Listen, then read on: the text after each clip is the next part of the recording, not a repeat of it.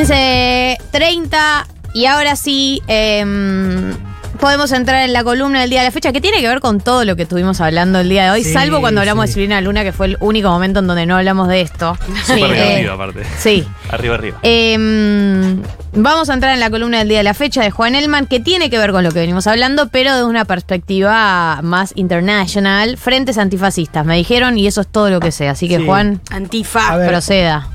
No me encanta el título, porque, ¿No estás porque de acuerdo? no, no- no quiero proponer... eh, No querés leer demasiada revista subestada. exacto, exacto. Igual Pero- quiero decir algo, es un meme. Los Sí. bancamos. Sí, Claro. sí, sí, sí, sí. Claro, porque porque, estaba el otro día- demasiado revistas. Eh, no, pero es que- primera es vez muy a nosotros. fácil. Pero es muy no, no, es fácil. revista subestada como representación de eh, un tipo de consumo, digamos, Sí. vamos a decirlo así, de no- notas que hacen análisis por, por De una izquierda. Pero la generación. verdad es que revista subestada tiene muy buenas revistas, muy buenas notas. Eh, ¿cuál- Podría ¿Quién ser- hizo el otro día? Eh, Allen hizo un chiste también con una radio chiquita. Y también le respondieron de la radio, lo hizo tipo meme, le respondieron de la radio y me sentí, re- y yo dije, nosotros lo estamos haciendo Tipo la tribu. subestada". um, No voy a dar nombres. Radio chiquita. Es que hablamos, hablamos con memes. Yo No, cuando digo radio sí. chiquita siempre digo radio pija, como para no usar nada. A escribir Radio nombre. Pija de Ay, Venezuela. perdón la tribu, le mandamos un saludo. Podríamos Sí. hacer, Sí. elegir una revista que sea eh, revista 1, 2, 3 izquierda, ¿entendés? Como Re gracioso el chiste. no funcionaría porque, Por eso, por eso, No no funcionaría porque no es gracioso. Eh, bueno, eh, un No. saludo a la gente de revista Suesta. ¿Por qué no te gusta la tanto? tribu. No, no, porque... Yo no, yo no nombré a la tribu. No, no ofendí a la tribu. Yo trabajé un año en la tribu. Yo también. Yo tengo un amigo, ese alto nivel. de yo tengo bueno. un amigo. Eh, no, no, porque no quería proponer eh, llamar fascista, fascismo a la ultraderecha. Después, eso es otra columna. Igual, perdón, ¿no? Sí. Profundizamos. Porque ya habría, habría- abro, abro hilo. Eh, Victoria Villarruel. ¿No está a una cuadra del fascismo? Perdón No, que lo sí, diga, ¿no? sí. Pero mi- Sí, eh, me parece que lo Miguel inventó. Echecolats teniéndola en su cuaderno de asociados y ella haciendo visitas guiadas a la cárcel a visitar a, a Videla, digamos. La, la última O sea, dictadura digamos, Si cívico-militar. eso no es fascismo, no sé. La última es. dictadura cívico- cívico-militar, ¿la consideramos? No la consideramos por ahí fascismo en términos de Es que lo, que es el fascismo Claro. teóricamente. Sí, sí, sí. Pero era también por una estrategia narrativa, pero, pero sí, claramente son discursos y posiciones fascistas. No, por supuesto, todos. El caso de Villarroel es sí, claramente, estoy totalmente de acuerdo. bueno. De todos modos, se habla de frente antifascista porque es un concepto popular. O sea, en el siglo XX se hablaba también del, del Mm. frente unido contra el fascismo. Pero podemos llamarlo frente antiautoritario, frente por la democracia. Pero se entiende la idea, ¿no? Sí, Son sí. estos acuerdos en el sistema político para frenar o para impedir que la ultraderecha llegue al poder. ¿no? Esto quiero que charlemos hoy. A ver, en Europa esto se conoce como el cordón sanitario, ¿no? Esa estrategia para justamente Buen frenar. nombre. Claro, eh, tiene su origen médico y tiene su origen eh, político en la Francia de los 80, cuando en ese momento estaba ascendiendo Jean-Marie Le Pen, que es el padre de Marine Le Pen, del Frente Nacional, la referencia de ultraderecha en Francia. El tipo empieza a ascender en los 80, gana algunas elecciones municipales. Y ahí aparece esta pregunta para la centro derecha, en ese momento liderada por Jacques Chirac, que es, bueno, ¿qué hacemos? Están estos tipos, pactamos, nos parecemos, nos alejamos. Bueno, y ahí la decisión es establecer un cordón sanitario, bloquear la llegada eh, de estos partidos, de este partido al gobierno, ya sea a nivel municipal, eh, a nivel eh, estadual o a nivel nacional en un pacto tácito con el resto del arco político. O sea, ellos no, no, no es que, signe- que firman acuerdos con partidos, pero hay un acuerdo tácito de que, por ejemplo, si hay una segunda vuelta, eh, ya sea presidencial o también a nivel eh, subnacional, Francia tiene un sistema de segunda vuelta eh, en todos los niveles. O sea, vamos a una ca- carrera en diputados y también ahí es eh, mano a mano con segunda vuelta. Eh, un acuerdo tácito entonces para que se apoye siempre al candidato que puede vencer o que puede impedir que la ultraderecha llegue al poder. Te hago una pregunta, eh, una duda que me surge sobre lo que decís de estos acuerdos que hacen para frenar a la ultraderecha en algunos países, países europeos. Eh, ¿no, no sentís que ellos están más acostumbrados a hacer acuerdos porque, no sé, algunos tendrán un sistema parlamentarista Sí. y este, están mucho más acostumbrados a, Mm. a ceder de su propio partido eh, y a sus votantes por ahí no les genera tanta ruido que acá, que tipo hay un acuerdo para aprobar que... puedas bajarte del Eh, colectivo quería- y, y ya sí. es como eh, traicionaste a tus votantes. Eso quería decirlo, claro, tenía, lo tenía anotado, de hecho, porque justamente el caso Bueno. europeo es eh, un caso de, de sistema parlamentario. Francia es un sistema semipresidencialista, pero entra también ahí, digamos, hay una política de mayor acuerdo. Entonces, ya acá quería advertir, ojo con verlo como un ejemplo, justamente, porque es un sistema distinto, es una cultura política distinto. Y por otra cosa, que tiene que ver también con cómo esta pregunta está resonando en otras latitudes, que es que el cordón sanitario en Europa es cada vez más débil, o sea, cada vez hay menos países que logran tener este tipo de acuerdos. Queda Francia, queda Alemania, Alemania también está discutiendo en este mismo año qué pasa eh, con, por ejemplo, la llegada de ultraderecha en el este, porque ahí tenés a la centro derecha que gobernó en un momento Merkel, o lideró en un momento Merkel, que sigue hablando de un cordón sanitario, pero tenés una parte del partido que dice si seguimos así, eh, no vamos a aguantar. O sea, vamos a perder gobiernos y efectivamente vamos a quedar, eh, bueno, en una posición más minoritaria en el este de Alemania. Entonces quiero decir con esto que en Europa, que era el lugar donde se comenzó a pensar en este tipo de fórmulas, quedan muy pocos países que la apliquen. Uno es Francia, otro es Alemania.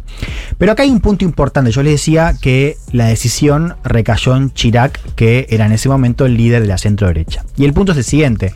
Eh, el elemento más importante en esta discusión acerca de cómo se conforman estos frentes es qué hace la centro derecha. Y esa es la pregunta creo que central para entender un poco. ¿Qué Eh, rol ocupa la centro derecha claro, en la contención de la ultraderecha? Porque, digo, vos pensás que a priori para la izquierda es un poco más cómodo armar este tipo de frentes, en parte porque tiene más que ver con su identidad política con su discurso. A ver, pueden ceder también, pueden moverse al centro, pueden incorporar dirigentes de espacios eh, rivales, otros rivales, eh, y por ejemplo podrían apoyar a la centro derecha en caso de que tengan más chances de ganar a la ultraderecha, ¿no? Como pasó en Francia.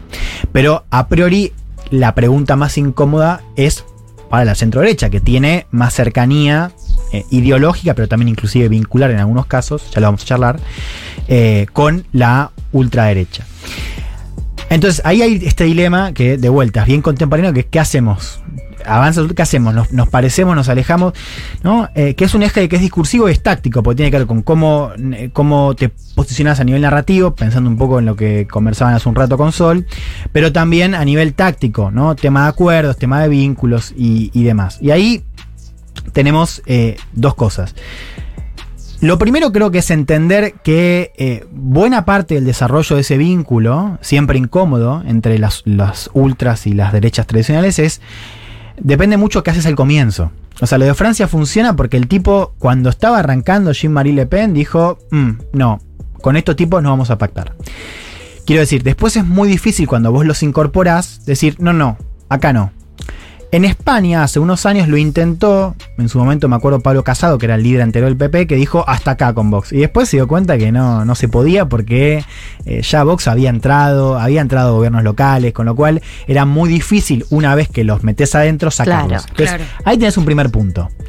Este es el momento, me parece, crucial para entender eh, por qué es tan importante esa pregunta, ese dilema para la centro derecha. Porque de lo que hagan ahora va a depender lo que pase después. Al menos así nos dice la experiencia global.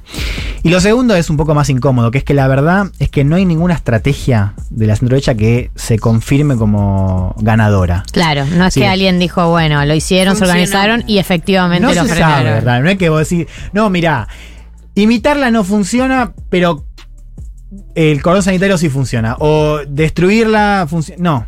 La verdad que vos tenés casos. eh, insisto, imitarla no funciona, eso ya está probado. Pero Ok. el otro caso. Es bueno de- saberlo eso. Es Igual. bueno saberlo, es importante. No funciona por algo que es hasta de sentido común, que lo dice muy bien Milei cuando dice la segunda marca. Totalmente. Vos no vas a. O sea, entre No el original y la la copia. copia. te vas con el original. Porque es original, además tiene un componente novedoso, un componente anti-establishment, ¿no? O sea, el juego de la casta también incluye a la centro derecha. Y esto, insisto, no es únicamente argentino. O sea, pasa en varios otros lugares. Ahora, la estrategia del cordón sanitario, como pasa en Francia y en Alemania, también tiene sus problemas. Uno, por ejemplo, es esta idea de que vos podés trazar un, un cordón, pero en algún momento tenés que cambiar. Porque, claro, ¿qué pasa? Legitimás la posición anti-establishment de la, de la ultraderecha que dice, miren que todos estos están aliando en mi contra. Y cuando vos decís todos estos, Claro. están demasiado... Y acá está. Claro. Por eso, dicho muy rápido, acá hoy una, una estrategia así le serviría perfecto a Milei, Claro. porque dice, la real oposición somos nosotros. Bueno, el miedo que, que hubo en los días eh, cuando Massa empezó a llamar a Schiaretti y a todos, digamos, si hay una foto de Schiaretti, Massa, Larreta, los gobernadores, como, bueno, es la confirmación de que realmente es el sistema contra, contra Goliat. Tal cual, te puede ser, puede ser útil a la narrativa de extrema derecha. Entonces, hasta acá el rol de la centro derecha, tradicional, liberal, democrática, en fin, como quieran llamarlo. No me quiero meter ahí tampoco. Em, no, Cagón. yo digo, no me quiero meter ahí, pero ¿De- ¿A qué le Sí tenés te miedo, Juan? No, no le tengo miedo, ¿Qué, qué porque- miedo Solo que te querés meter ahí. No, porque viste que, que, eh, cuando uno dice derecha liberal democrática es como de vuelta el, el debate Nathanson acerca. sí. Y a mí yo lo banco mucho a él eh, y lo quiero decir, lo voy a decir.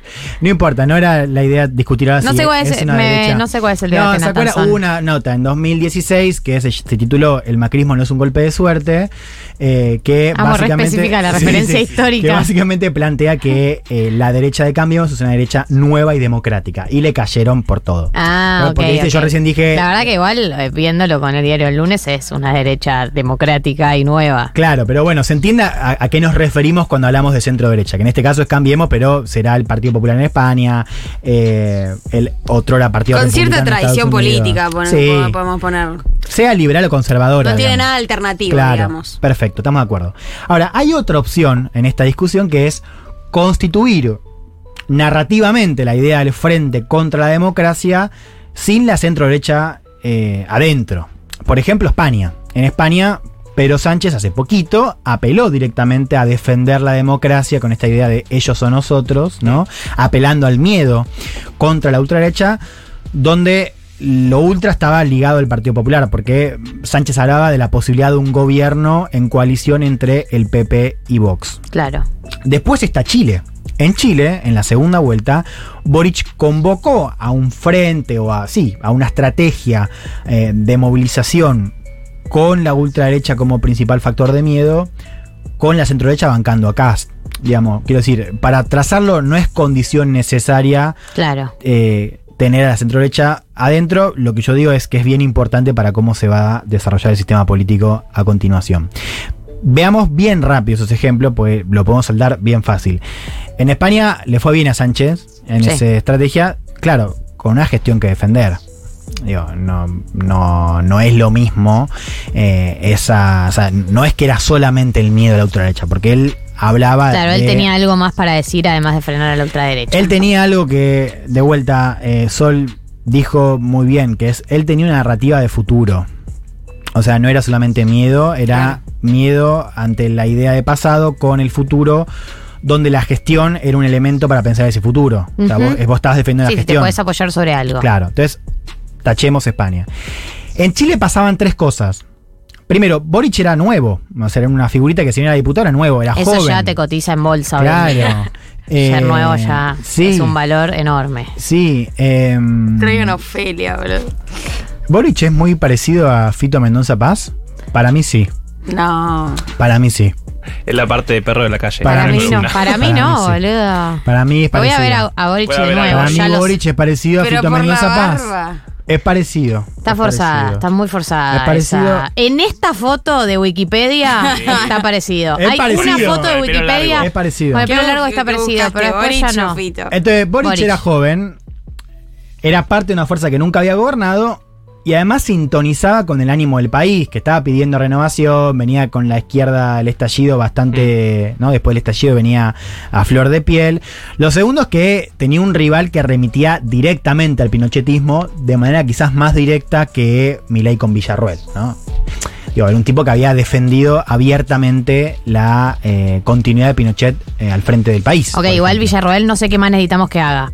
Lo que pasa es que es vice, para mí ese es el tema, que no es la candidata a presidenta. Digo que, claro, sí, sí, no, yo eh, de vuelta, no, no, no es para defender, digo que es más indirecto que el caso chileno, simplemente eso. También es otro contexto el caso chileno, porque Pinochet incluso se quedó en el Senado. Claro. Sí, bueno. y además cuánta, digo, más legitimado. Para, para pensar una estrategia así, vos necesitas a alguien que sea conocido. Villarruel, eh, eh, nosotros estamos hablando de ella, seguramente sea conocida por una parte de los votantes de mi ley, no es una figura con un No, nivel de no. conocimiento nacional. Conozco Eso casos eh, cercanos, un grado de separación, de co- hablándole a votantes de mi ley y contándole a Villarruel y ni enterados, Claro, obviamente, ni de quién era Villarruel en general y mucho menos del vínculo que, que tiene con la última dictadura. Entonces en Chile fue importante que Cast eh, sea una figura ligada directamente al pinochetismo. Lo tercero, que también es particular de ese caso chileno en concreto, es que gobernaba la derecha.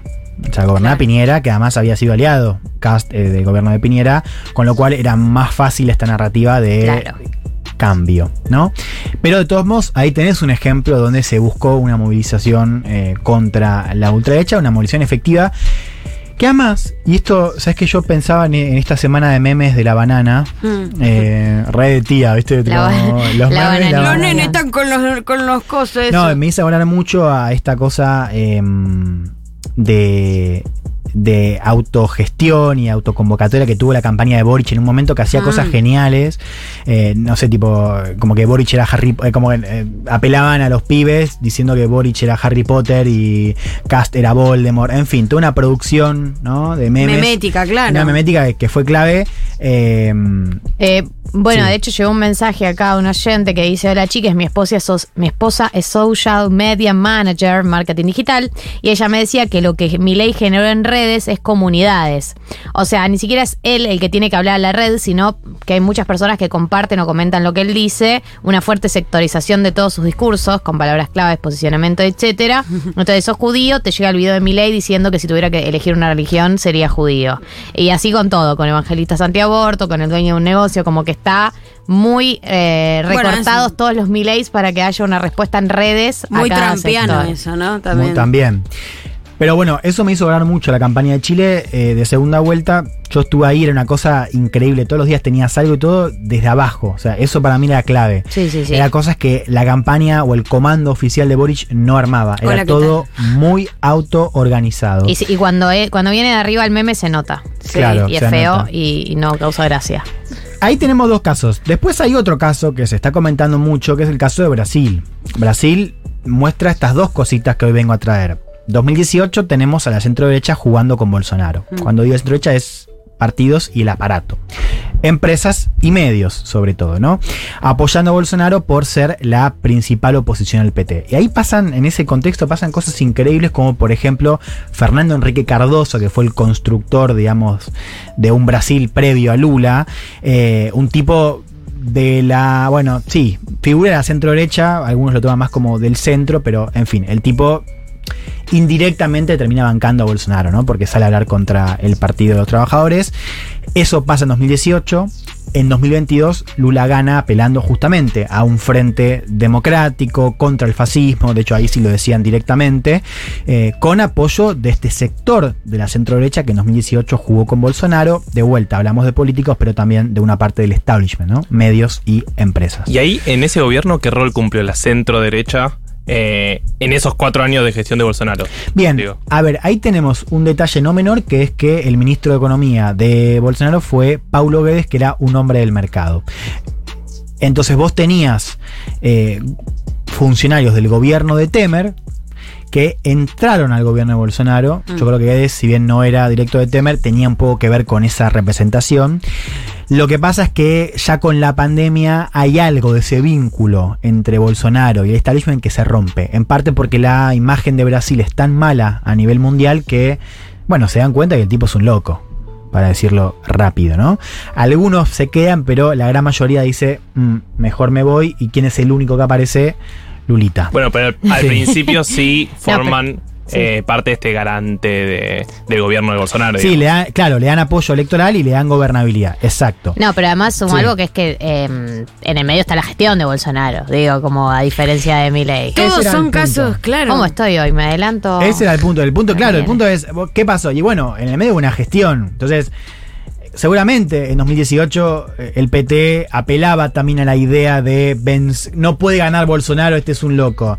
Pero claro, no lo estuvo encima después, hasta después de la, de la gestión de Bolsonaro, ¿no? Eh, Todos que ahí- tuvieron que, que ganar antes de, de perder Sí, después. Sí, y hay otro dato ahí que vuelve a mi primer punto de la centro derecha como factor crucial en este contexto, que es, vos mirás el mapa de Brasil Mm. Y se parece bastante al 2018. Entonces Bolsonaro ganó votos. Hmm. Y no solamente eso, porque Bolsonaro ganó votos a nivel presidencial, pero sus candidatos, que eso no lo tenía en 2018, le ganaron a la centro derecha a nivel de gobernaciones y a nivel parlamentario. Claro. Entonces, vos lo que estás viendo es como la base social de la centro derecha se bolsonarizó.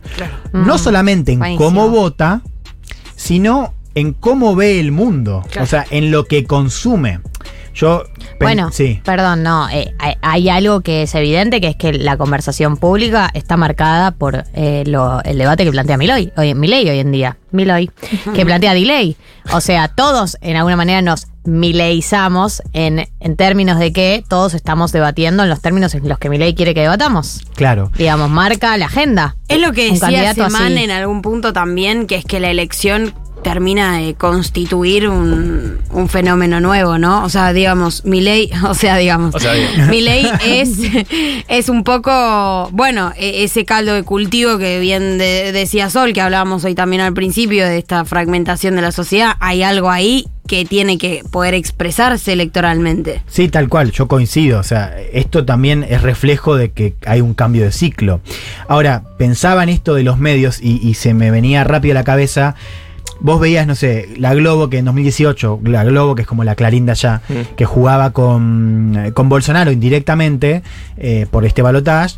Y la Globo cuando se empezó a mover a posiciones más radicales, eh, perdón, más hacia el centro, eh, más anti-Bolsonaro, con la pandemia, por ejemplo, vos veías que los oyentes y televidentes, digamos, que formaban parte de esa base social de la centro derecha, eh, no es que cuando Globo cambió el discurso para estar algo más acercado a Lula, los oyentes siguieron, lo claro. siguieron. Era como, ah, estos comunistas se compraron, se Claro. vendieron. Claro. O sea, es como si TN, en un hipotético caso, ¿no? Eh, de- em- empezara como a tener una mirada más crítica hacia un gobierno de Milei, eh, cambian de canal. No, pero es lo que está, lo que le está pasando a Viviana Canosa ahora. Claro. Que Viviana Canosa Traicionó estaba enamorada de. Javier Milei y ahora no para de pegarle y todos, todos estamos viendo Sí, como, sí. bueno, Qué amiga. cosa eso, ¿eh? Es como. Medio esquizo. Qué cosa no verla, ¿no? El arte de no verla. Nunca. Digo, me da una pena a veces. Pero esto que Bueno, marcás pero me la parece... Nación Más sí se mileizó, digamos, en general, en términos generales. eh, y, aho- y, y ahora que antes, eran macristas, digamos, y ahora soy, son Sí. mileístas. Ahí tenés Fox News como ejemplo. Fox News hoy tenés una cosa de una parte del canal siendo más trampista y una parte siendo menos trampista, que sería por ejemplo el caso de Viviana Canosa. Y las bases ya mutaron. Claro. Que esta, y con esto ya voy cerrando, que es la lección del comienzo, que es una vez que vos lo metés adentro, la discusión se corre, las bases se radicalizan, digamos. Eh, y esto implica... La en- ventana de Overton. patrones de voto, pero también de vuelta, cómo piensan, qué consumen, cómo ven el mundo. Y eso es importante, no solamente para pensar el futuro electoral de Argentina, es para pensar la convivencia social de Argentina. Porque vos lo que tenés en Brasil, y que ese es el, para mí el gran riesgo, es una polarización que es de tipo afectivo, que es Estados Unidos, que es nos cagamos a tiros. No estoy diciendo que eso vaya a pasar, pero digo, ese para mí es el riesgo de ese tipo de modelos. Que de vuelta tiene su particularidad, tiene un propio vínculo con las armas, pero ese es el tipo de cosas que, eh, ese es un ejemplo de lo que puede pasar cuando vos tenés un escenario donde la ultraderecha se come a la centroderecha no solamente a nivel electoral, sino a nivel de vuelta, consumo, a nivel de representación de bases sociales. ¿Cuál es el dique? Tremendo. Total. Eh, entonces tenés frentes que pueden ser efectivos como estrategia electoral, eh, dependiendo del contexto, por eso ya hablaba de España eh, y de Chile, con limitaciones, y ahí ya lo estás viendo en Europa, ¿no? porque es cada vez más débil. eh, con lo cual se vuelve crucial, me parece, más allá de pensar la estrategia, como decís vos, Becha, esa cosa por, daba- por abajo y demás, que digo, no es excluyente, es crucial empezar a trabajar con la centro derecha, para cualquier caso. Sí, incluso pensando si Milei pierde, eh, hay que ver qué pasa con Juntos con el Cambio, ¿no? En diciembre. Porque Milei ya pasa a ser un actor, no te digo fundamental, pero uno de los tres sí, tercios eh, más importantes de la política argentina, incluso en el Congreso. Entonces, esas alianzas, como vos bien decís, hay que ver. Creo que el más incómodo en esas conversaciones va a ser la centro-derecha. Es que sí, siempre es el, el más incómodo. De hecho, te das cuenta ahora en la campaña, Totalmente. Bullrich es la que está Yo más incómoda. No pensé que la, la, de, la, la, la debacle iba a ser tan rápida de Juntos por el Cambio. O sea, post victoria de, Mil- de Milei me dio la sensación de que se les perdió todo tipo de, de mística, Se la de, retizó. de- de cositas. Sí, Se la les- retizó. sí, se, sí. Se moderó, moderó. Se Sí, como que no, no, Igual no, no le encuentran la vuelta. Me, me da mucha tristeza ver esa campaña, pero además me da tristeza porque los necesitamos, digamos. Es increíble que Patricia Bullrich sea el centro. ¿Cómo ahora. pinchó? Bueno, sí. eh, son los tiempos que nos tocan vivir, qué sé yo. Bueno, ex montonera, tiene sentido. Eh, 15 y 56. Eh, eh, Flor, ¿tenés el tema de Lali haciendo el cover de Babasónicos? ¿Qué opinan? Yo puedo reaccionar en vivo porque no la escuché. Uh. La- yo la escuché ayer con Jessie. En gelatina. ¿En dónde? En gelatina. ¿Con quién? Con Jessica. ¿Con la ¿Con otra? la otra? Yo excitadísima. tiempo atrás Lo salpicabas todo con tu encanto Te he visto reducir hombres al No digas nada todavía, wait. Yo creo que es la mejor canción de Lali cantada. Hoy rayas el medio Mirá lo bajo que suena, que llega. Sos un flamenco con el ala herida Con la intemperie te arropas Y como yegua derramaba su esplendor Una gana de drogarme. Eso, sigue con la búsqueda boliche. Claro. Antro, ni siquiera boliche, antro. Es un, es un pop. ¿La destruyó? Y en la misma fantasía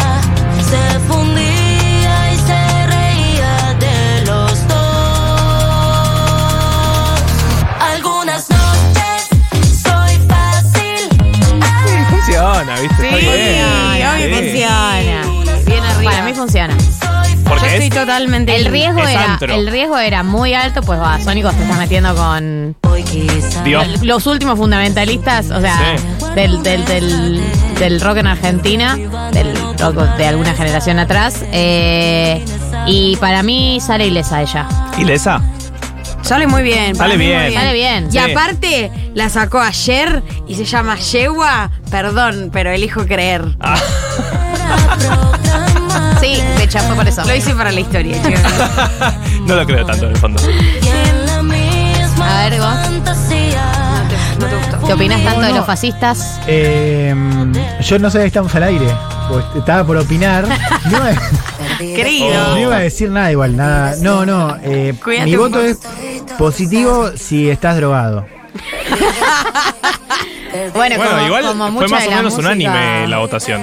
No, yo no, no pienso que hay que estar drogado para escucharla. No. Eh, creo que va, viene el registro, o respeta el registro que viene haciendo Lali, y que en ese registro. Que es el eh, registro drogado, digamos todo también. es el eh, fiesta sí, electrónica, electropop. Electropop. A mí, a mí me gusta este pop de ella, a mí.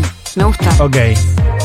Me, me gusta que una que la nueva estrella pop reivindique a los, los all poperos, los, Sí, obvio. los Eso sí. innovadores del pop en la Argentina como es Babasónico, porque Babasónico es más, digo, es rock nacional, pero sobre todo es pop argentino.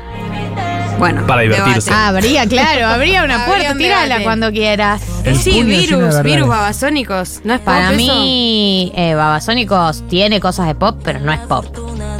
No, el principio de Se Babasónicos colgó de es tus bastante tetas. más rockero. Virus sí, o sea, es mucho más en O sea, ese los sentido. primeros discos. No sé, chicos. Bueno, No ¿qué sé, es no pop? sé. También, está bien. Miranda es pop. Exacto. Claro. Bueno, No suenan nada que ver Babasónicos bueno, no y sé, Miranda. bueno.